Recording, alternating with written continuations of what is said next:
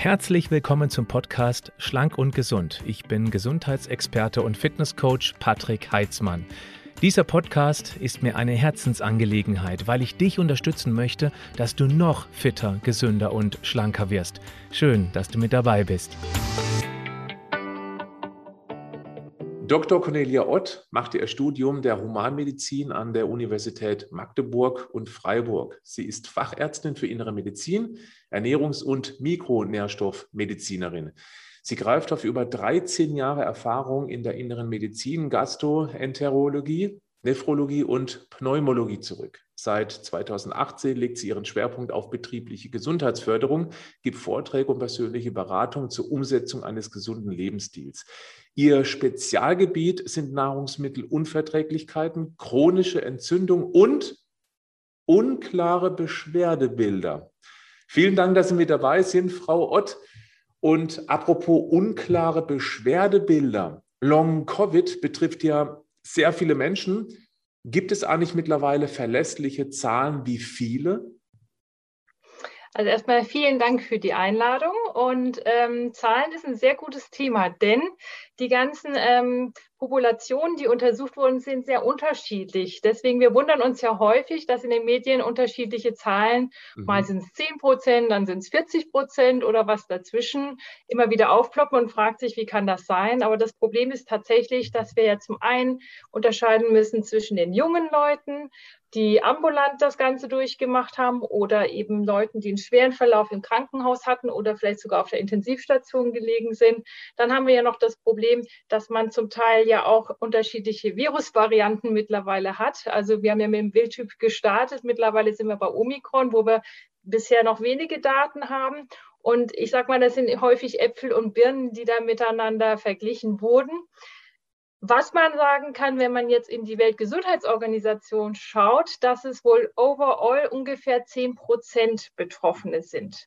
Und das passt eigentlich ganz gut, weil obwohl wir natürlich sagen können, dass die Leute, die auf Intensivstationen waren, also eher die Älteren, die Kränkeren, da haben so circa zwei Drittel danach Long-Covid. Oh, okay.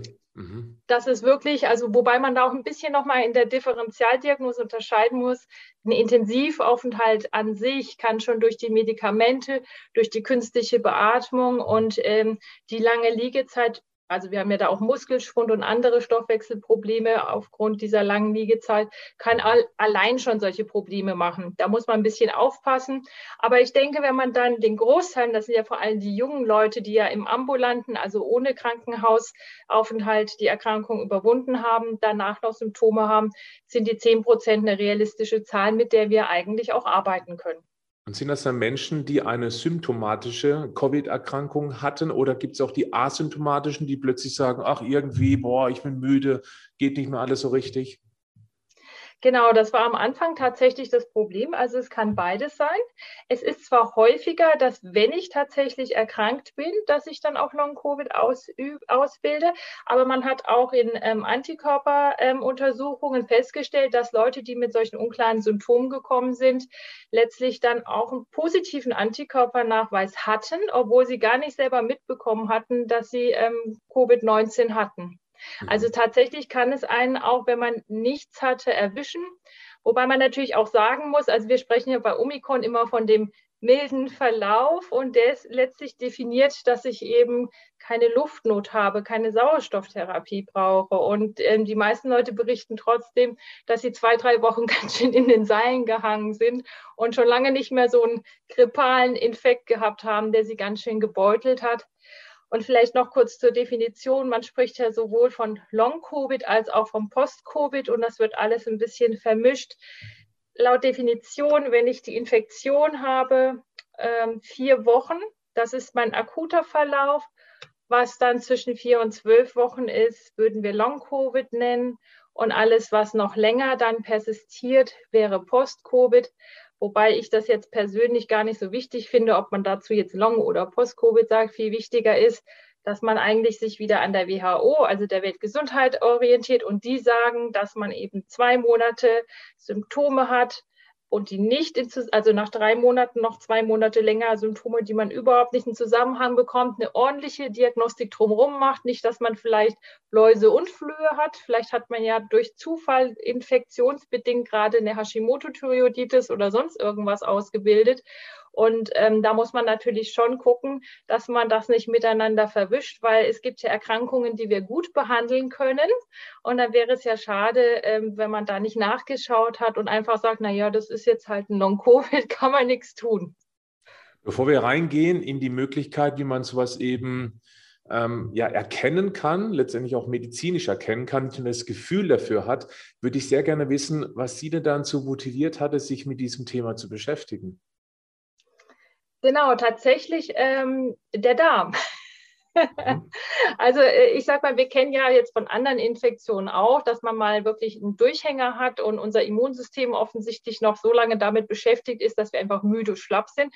Aber viele Leute haben plötzlich auch wieder richtig, ähm, vielleicht hatten die vorher schon ein bisschen mit dem Darm Themen, aber die sind jetzt richtig schlimm geworden, haben Nahrungsmittelunverträglichkeiten, manche auch so komisch wie so allergische Reaktionen, dass die sagen, ich esse dann was, dann kriege ich plötzlich, da wird mir heiß, da kriege ich dann, dann läuft meine Nase, mein Herz schlägt schnell. Ja, also so, mhm.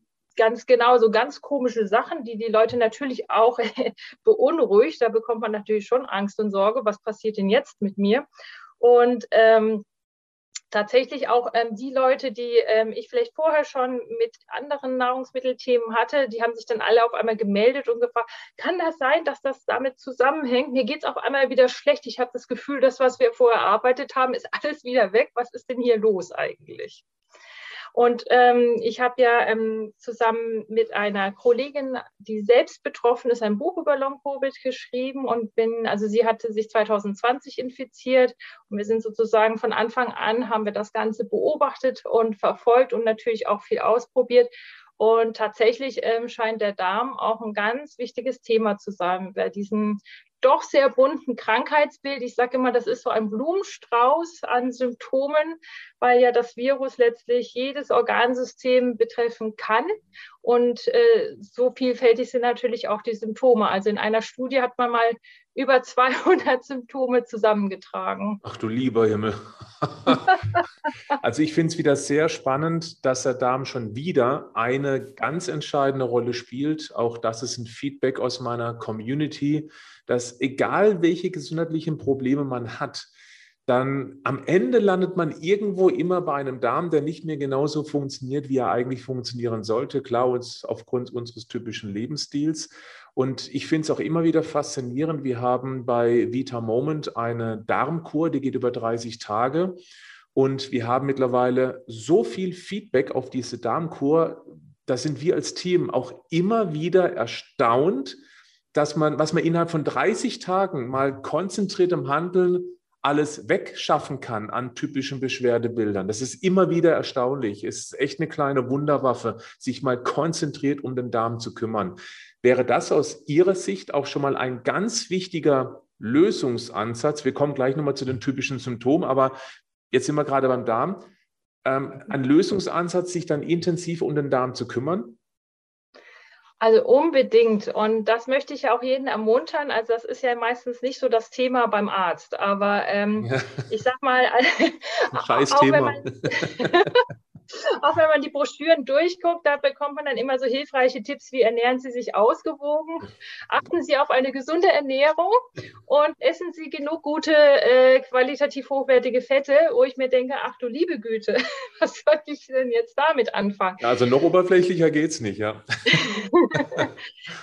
Ja, und ähm, das ist natürlich auch, äh, deswegen haben wir das Buch ja auch geschrieben, weil wir überlegt haben, wir müssen das jetzt irgendwie dechiffrieren. Wir müssen das wirklich auf eine einfache Formel zusammenschreiben, dass die Leute einfach selber zu Hause starten. Weil wenn ich dann erst in sechs Monaten den Termin habe, da kann ich ja in der Zwischenzeit schon so viel selber machen. Und der Darm ist unbedingt absolut äh, Fokus. Also jetzt mal vom Größenverhältnis, wenn wir die Haut so als Barriere nach außen nehmen, sind das so ja, zwei Quadratmeter Fläche so in etwa. Wenn ich jetzt aber den Darm, der ist ja so schön gefalten und hat dann noch so einen Bürstensaum oben drauf. Und wenn man das alles so schön auslegen würde, haben wir ja eine Fläche von ungefähr einem Tennisfeld.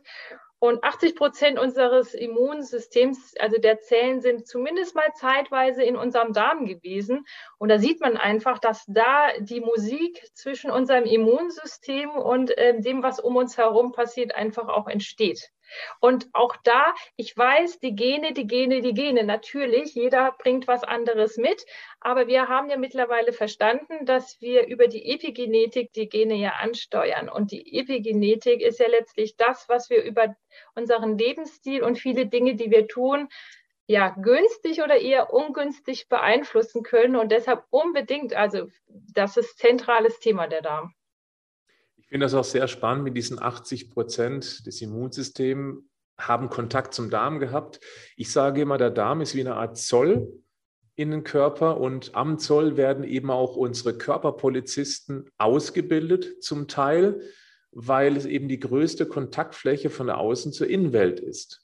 Und wenn der Darm permanent irritiert ist und eben damit Stoffen konfrontiert wird, die aufgrund unseres modernen Lebensstils erst seit wenigen Jahrzehnten zur Verfügung stehen, dann kann es alleine dadurch sein, dass unsere Immunabwehr einfach verwirrt ist. Die Polizisten werden nicht sauber ausgebildet, können dann gegen völlig harmlose Stoffe total überreagieren, Stichwort Allergie, oder können eben dann gegen körpereigenes Geweben viel zu brutal vorgehen, dass wir eben dann die Autoimmunerkrankung.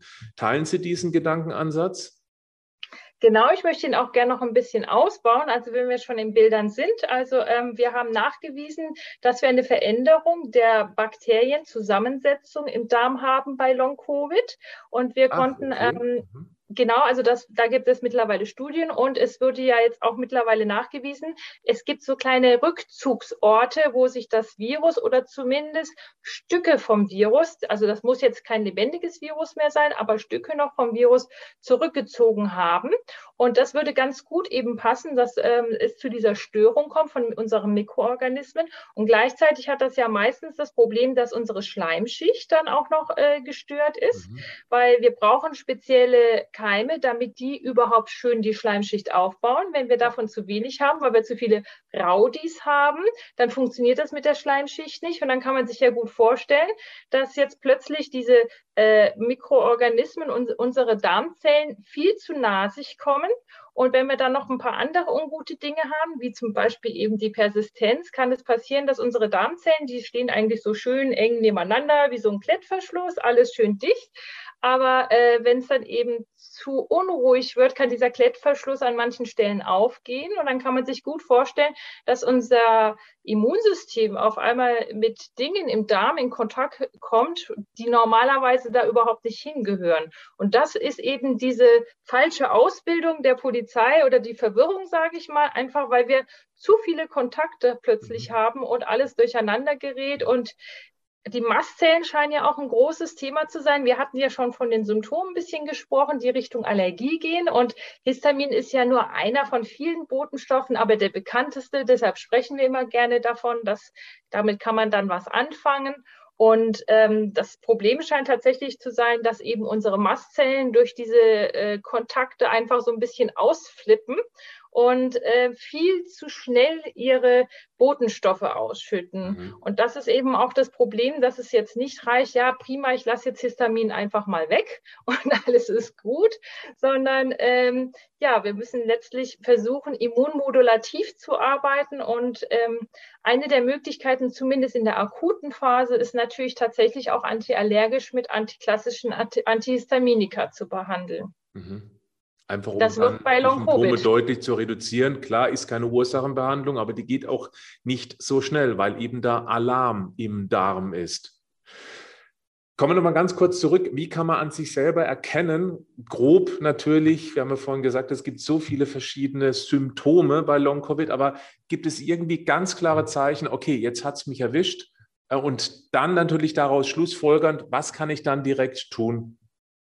Genau, also das häufigste ist, das ist ja auch in der Philadelphia im Konsensus von der ähm, Weltgesundheitsorganisation 2021 ähm, definiert worden. Also wir haben die Fatigue, das ist eine Müdigkeit, die sich nicht durch Ausruhen beheben lässt. Mhm. Also selbst wenn ich gut geschlafen habe und eigentlich denke, Mensch, ich habe jetzt neun Stunden im Bett gelegen, bin ich am nächsten Tag, wenn ich aufstehe, trotzdem nicht erholt, sondern fühle mich trotzdem wie gerädert und frage mich, das kann doch jetzt eigentlich gar nicht sein. Mittagsschlaf habe ich auch gemacht, aber ich kann einfach nicht. Das ist vielleicht auch ganz interessant. Also man fragt, häufig ist ja auch die Frage immer gewesen, wie kann ich denn jetzt eine depressive äh, Begleitsymptomatik abgrenzen zu einem reinen Non-Covid, weil wir haben natürlich alle unter der Pandemie und den Maßnahmen gelitten, ja. aber also das ist jetzt nur eine ganz einfache, sage ich mal, Idee, aber jemand, der sagt, ich will eigentlich, ich will, ich will nur jedes Mal, wenn ich es versuche, Danach kommt der Crash. Das bedeutet, ich habe sozusagen zu viel gemacht. Ich bin über meine Belastungsgrenze drüber gegangen und dann liege ich ein, zwei, drei Tage komplett in den Seilen und kann nicht mehr. Häufig ist ja auch diese Reizüberflutung. Das heißt, die Leute müssen zum Teil im dunklen Zimmer oder zumindest mal alleine in Ruhe dann die nächsten Tage verbringen, weil allein schon ein Büro, wo ja immer Hintergrundgeräusche sind, mhm. würde die komplett überfordern und äh, die können dann einfach nicht mehr. Was mir sofort, Entschuldigung, was, was mir sofort einfällt, ist diese Energielosigkeit.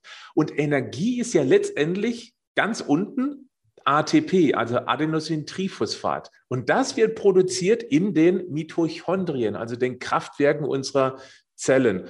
Und ich vermute mal, dass hier eben auch der Blick drauf sein sollte und dass man eben dann durch diese Nährstofftherapie, da sind Sie auch Spezialistin drin, eben gezielt Nährstoffe zuführen kann, um eben da wieder praktisch dann Antrieb zu bekommen.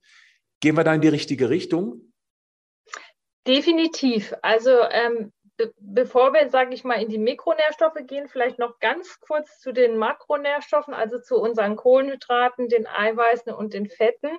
Also Eiweiß, ohne das geht es gar nicht, weil es ist ja das Problem, dass unser Immunsystem so überaktiv ist. Das macht ja, kostet uns ja auch die ganze Energie. Also das ja. ganze ATP verschwindet ja im Immunsystem.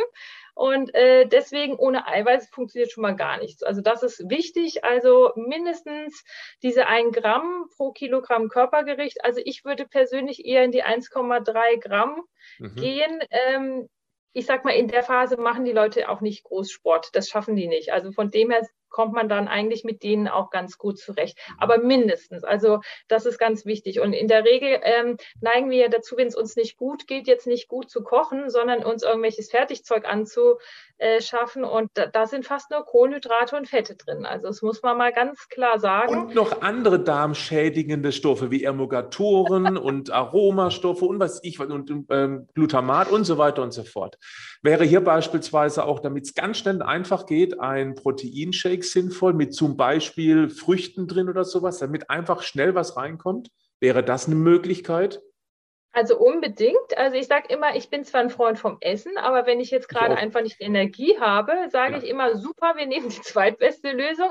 Und ähm, wir haben auch so einen kleinen Shake eben beschrieben. Also da würde ich unbedingt auch ähm, versuchen, eben Polyphenole zum Beispiel durch die Blaubeeren oder die Himbeeren. Also das ist ja eine, das schmeckt vielen Menschen und da sind eben die guten sekundären ähm, Pflanzenstoffe drin. Der hat auch nicht so viel Zucker, was natürlich auch günstig ist. Und äh, da habe ich dann ganz leichtes Eiweiß drin. Wenn man experimentierfreudig ist, kann man zum Beispiel auch so geschmacksfreies äh, ähm, Proteinpulver mhm. verwenden mit äh, Grünzeug zum Beispiel. Klingt erstmal interessant, okay. Aber man kann da eigentlich auch ganz gut mit Spinat und und ähm, so, ich sag mal so ein bisschen ähm, entweder mit Sprossen oder nochmal mit ein bisschen ähm, so Kräutern zusammen, also was man halt so im Garten, was da eigentlich so drin wächst, kann man dann ein bisschen ausprobieren. Der eine mag halt Minze gern, der andere sagt, ach ja, Rosmarin ist eigentlich auch was, was ich ganz gerne habe. Einfach mal ausprobieren, es kann nichts schief gehen. Und wenn man sagt, das ist nicht meins, dann ist man auf jeden Fall mit den Blaubeeren auf der richtigen Seite. Das geht immer, es stimmt. Aber es ist eine tolle Idee, dass man einen grünen Smoothie macht und eben da ein geschmacksneutrales Proteinpulver reinmacht weil mit Geschmack wäre es nicht gut.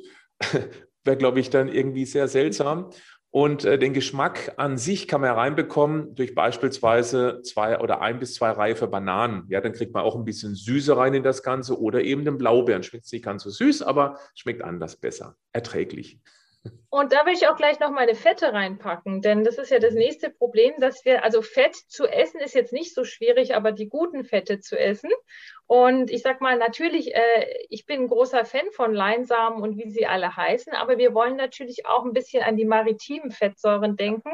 Also die sind einfach praktisch noch mal ein bisschen von der Stoffwechselumsetzung ein bisschen weiter unten und wir haben da Enzyme, die sind kritisch und da klappt es nicht immer mit der Umsetzung, dass wir zum Zielprodukt unten rauskommen. Also es ist ja diese EPA und die DHA und da kann man sich ein sehr gutes äh, Fischöl oder wenn man möchte, eben nachhaltig gedacht, kann man auch sich ein sehr gutes Eigenöl. Ähm, die sind von der Dosierung ein bisschen unterschiedlich, aber wenn man, also man muss halt eine gute Qualität haben. Also man sollte dann vom Hersteller auch wissen, Schadstoff geprüft, dass man sich da nicht irgendwelche Schwermetalle oder so ranziges Zeug da äh, reinholt. Also auch bitte, bitte nicht irgendwie in eine heiße Speise oder irgend sowas, weil ähm, vieles, wir sprechen über die die Nährstoffe, aber nicht, wie wir die in der Küche eigentlich zubereiten. Ich sage immer Tatort Küche, da kann auch noch sehr viel schief gehen. Und dann hat man nämlich gleich sein Eiweiß und hat sein gutes Öl, hat seine sekundären Pflanzenstoffe. Und wenn wir das haben, das ist die Basis, wo wir dann mit den Mikronährstoffen weitermachen können. Oh, Sie sprechen mir so aus dem Herzen, weil genau da legen wir bei Vita Moment auf genau die Punkte, die Sie alle gerade aufgezählt haben, den größten Wert mit Schwermetall geprüft, ähm, einen hohen Anteil EPA, DHA, dann ähm, auch Triglyceridform. Das ist auch ein ganz wichtiger Punkt bei EPA und DHA-Produkten, weil manche bieten das günstig an mit Ethylesterform, nicht so wirklich gut. Ähm, freut mich total, dass Sie das genau so sehen. Ja, und das kann man alles eben, gerade in dieser Phase, wo man so viel Müdigkeit hat und ohnehin keine Zeit und Lust zum Kochen hat, alles in so ein Smoothie reinmachen, selbstgemachten, ein, zwei Mal am Tag. Das ist eine perfekte Basis, um etwas dagegen zu tun. Und ähm, was vielleicht auch noch wichtig ist, also normalerweise reden wir ja viel über Fasten, aber wenn wir jetzt eine Mitochondriopathie, also das bedeutet, unsere kleinen Kraftwerke in der Zelle haben jetzt, also die werden einmal direkt durch das Virus angegriffen, aber ähm, letztlich sind es auch indirekte Themen, dass die mit der Produktion nicht hinterherkommen. Und da haben wir das Problem, dass wir das nicht tun sollten mit dem Fasten. Und gerade oh. wenn man müde ist, dann äh, neigt man dazu, oh, Frühstück, oh, keine Lust, komm nicht hoch. Und bis man dann erst merkt, oh Gott, jetzt habe ich aber Heißhunger, da hat man schon wieder mit seinem Energielevel eigentlich mehr Probleme. Also bei dieser Art Krankheit würde ich tatsächlich sehr regelmäßiges Essen fünf bis sechs Mal am Tag empfehlen. Und äh, die sechste Mahlzeit würde ich, also ganz anders wie sonst normalerweise die Empfehlung ist, würde ich sogar eher auf 22 Uhr kurz vorm Bettchen gehen schieben. Das ist dann so eine Art Die ganze Nacht noch sowas davon hat. Mhm. Mhm, ganz genau. Das ist wichtig. Also da würde man auch wieder eine gute Eiweißquelle mit einem Fett kombinieren, dass es eben äh, langsam abgebaut wird. Also so, wenn man es verträgt, eine Handvoll Nüsse zum Beispiel. Ansonsten äh, kann man zum Beispiel auch ein kleines Vollkornbrot mit bisschen Butter draufnehmen. Kann man sich raussuchen. Also weil da muss beim Darm natürlich dazu sagen, die Nahrungsunverträglichkeiten mhm. muss man erst herausgefunden haben und dann wird es besser und einfacher, weil wir haben häufig nämlich das Problem, dass wir nicht alles vertragen. Mhm. Aber das, was ich vertrage, würde ich dann in das Spätstück reinpacken, um dann eben gut über die Nacht zu kommen. Und ganz wichtig ist auch die Verteilung, ähm, wie viel ich von was esse. Also normalerweise also wir haben ja die Deutsche Gesellschaft für Ernährung und die sagt ja, dass wir ungefähr so 55 Prozent Kohlenhydrate und äh, so und so viel Eiweiß und überhaupt. Und jetzt muss man aber sagen, bei einer Mitochondriopathie haben wir das Problem, dass ein ganz wichtiges Enzym meistens in der Funktion gestört ist und deswegen unsere Kohlenhydrate gar nicht äh, in diesen Energiezitratzyklus eingeschleust werden können. Das heißt, ich kann da Kohlenhydrate essen, wie ich möchte. Ich werde es nicht verstoffwechseln. Das heißt, im Endeffekt habe ich dann nur ähm, irgendwelche Milchsäure und sonstiges Zeug und Gärungsprozesse, aber ich kann das Zeug eh nicht verstoffwechseln. Also auf gut Deutsch ich, äh, ist es gut, nur 40 Prozent Kohlenhydrate zu essen. Mhm. Da, das ist, äh, sage ich mal, ein bisschen anders vielleicht so als die normale. Man muss jetzt auch nicht eine Keto oder Low oder was weiß ich was. Wir brauchen schon Kohlenhydrate, aber 40 Prozent ist nicht viel, vor allem wenn wir viel Gemüse essen. Genau, Und wenn man die jetzt in die Blaubeeren, in die zuckerarme Beerenobst reinvestiert oder investiert, beziehungsweise in Gemüse, dann hat man ja letztendlich auch eine, Achtung, jetzt sind wir wieder beim Anfangspunkt, eine sehr darmgesunde Ernährung. Ich würde noch mal ganz gerne über diese Mitochondrien sprechen, weil ich habe sehr häufig gehört, dass es eventuell eben auch eine Reaktivierung des Epstein-Barr-Virus sein könnte. Denn ähm, es ist ja so, wir alle tragen diese Epstein-Barr-Viren in uns, beziehungsweise Herpesviren generell und ein geschwächtes Immunsystem ja, dann kommen eben diese kleinen Feiglinge, die sind ja wahnsinnig ängstlich, dann kommen sie wieder raus und machen eben Rambazamba, machen ganz schlimme Dinge. Ist da was dran? Ja, also definitiv. Also es gab, glaube ich, sogar bei Kindern Studien und da hat man wirklich gesehen, dass viele eine Reaktivierung ähm, hatten. Ähm, ob das jetzt zeitgleich war oder hintereinander gekommen ist, das ist ja immer so ein bisschen die Frage. Mhm. Aber hat man gesehen, definitiv. Es ist auch eine Idee gewesen, dass man parallel antiviral behandelt. Ist jetzt noch nicht äh, offiziell eine Empfehlung, das nennt man dann Off-Label-Use, aber man kann es auf jeden Fall probieren. Ähm, Genau, und wichtig ist natürlich auch, ähm, diese Mitochondrien, die brauchen ja wirklich unzählige von Mikronährstoffen, damit diese einzelnen Enzymschritte funktionieren. Also das Ganze ist ja ein komplexer äh, Prozess von dieser Atmungskette, die wir sage ich mal, vor vielen Jahren vielleicht mal gehört haben in einem Biologieunterricht. Ja. Und äh, also man braucht schon mal eigentlich die komplette B, äh, also B-Vitamin. Ähm, die einzelnen Unterstufen dazu. Dann ist Coenzym Q10 natürlich auch eine ganz wichtige Substanz, die wir brauchen.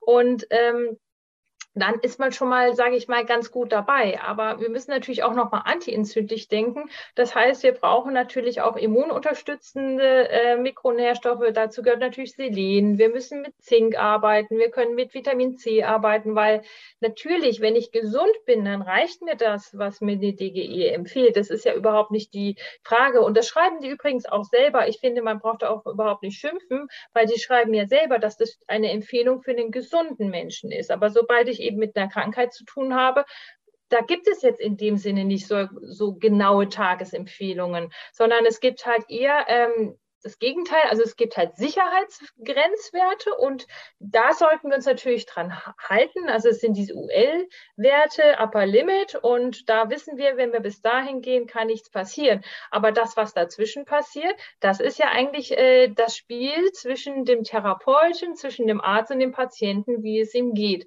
Und mhm. man kann messen, dass ich bin ja immer ein großer Freund, also ich in meiner Sprechstunde messe ja gerne, um zu gucken, wo kommt denn der jetzt überhaupt her? Weil nur weil er jetzt das und das isst, heißt es ja auch nicht, dass er das mit dem Darm aufnehmen kann.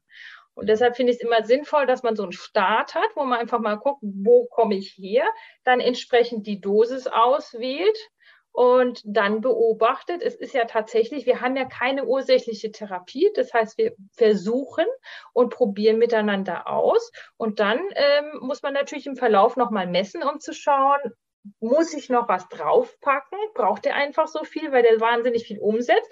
Oder bin ich eigentlich schon übers Ziel geschossen und sollte mal mit meiner Dosis mal bitte wieder runtergehen? Und das ist vielleicht auch ein Problem. Also nichts gegen den Drogeriemarkt, aber die Präparate, die, das sind Multipräparate, die sind so designt, dass ich mich nicht vergiften kann damit.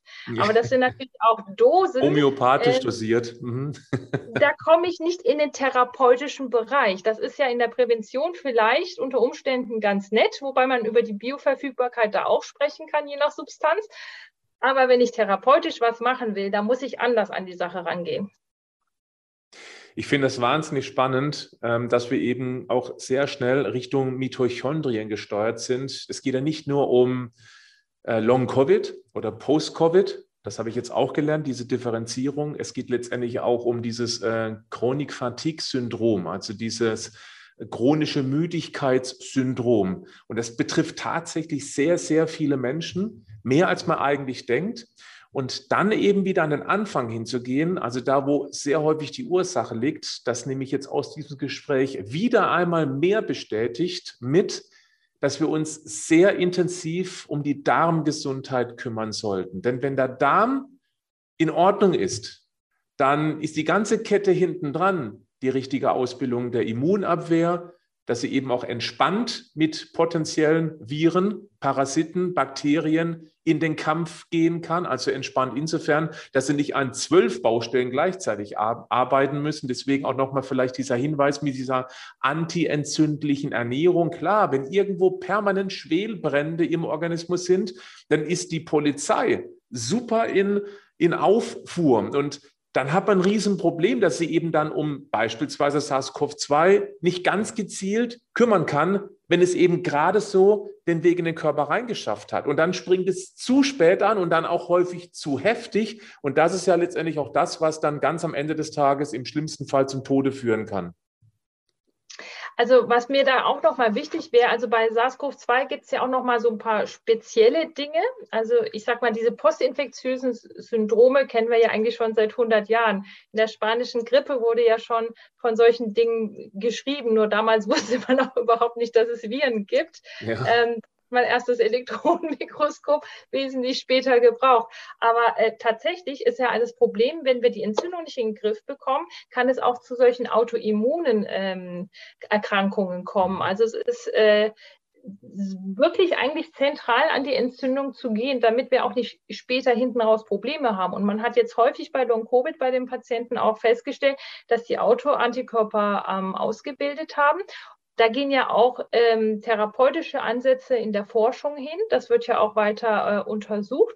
Muss man mal gucken, ob wir da einen spezifischen Ansatz haben. Aber egal wie es ist, bei jeder Autoimmunerkrankung muss ich ja neben dieser spezifischen Sache auch die Entzündung insgesamt runterbekommen, weil sonst äh, werde ich das Ganze nicht in den Griff bekommen. Und nur eine Autoimmunerkrankung heißt ja nicht, dass ich nicht später noch eine weitere ausbilde.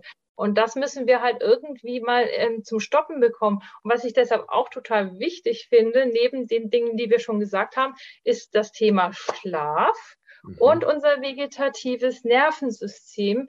Also praktisch, äh, dass wir wir haben ja ein willkürliches, wenn ich sage, ich möchte meinen Finger bewegen, kann ich meinen Finger bewegen, aber wir haben natürlich auch ein unwillkürliches, das wir gar nicht so richtig ansteuern können, das dafür aber sorgt, dass wir atmen können, dass unser Herz äh, das macht, was es tun soll.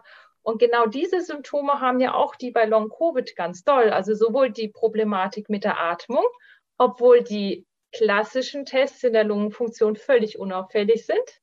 Das hat was damit zu tun, dass unsere Atemmuskulatur mit befallen ist und wir dadurch so eine oberflächliche Atmung bekommen und uns mehrere Probleme dadurch zusätzlich einkaufen.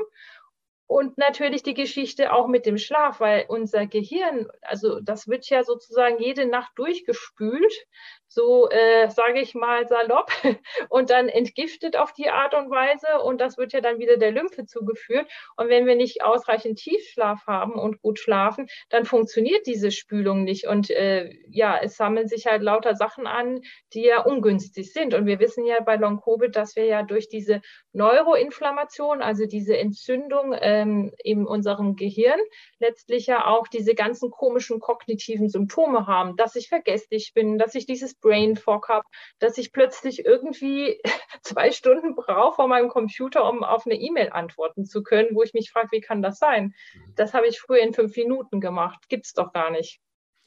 Wahnsinnig, wie die Zusammenhänge sind. Also wirklich spannend. Das ist ein Interview, das können wir noch beliebig in die Länge ziehen und ich glaube, es würde keine Sekunde langweilig werden, aber man würde eben auch die Zuhörerinnen und Zuhörer verwirren, weil die wissen dann gar nicht mehr, okay, jetzt, äh, was soll ich tun? Ich, es gibt zwei Ideen, die ich hier habe. Das eine ist eben, sich unbedingt Ihr Buch zu besorgen. Ich werde es selbstverständlich verlinken in die Show Notes bzw. Videobeschreibung. Das nächste, worum, worum, ich ganz doll bitten würde, wäre, dass man einmal ähm, in die Kommentare des YouTube-Videos vielleicht auch eigene Ideen platziert, wie man selber das erlebt hat, ob man selber Long-Covid hat, was man selber dafür getan hat, was geholfen hat. Das wäre bestimmt ein sehr spannendes Sammelsurium. Und wenn man sich jetzt endlich mal ganz zentral und konzentriert um die Darmgesundheit kümmern möchte, dann empfehle ich auch von Vita Moment die Darmkur, die werde ich ebenfalls hier verlinken. Die dauert 30 Tage und das, was man da innerhalb von 30 Tagen erreichen kann, das ist schon wirklich also ich kann mich nur wiederholen, es überrascht uns immer wieder im Team, dass es so einen durchschlagenden Erfolg haben kann.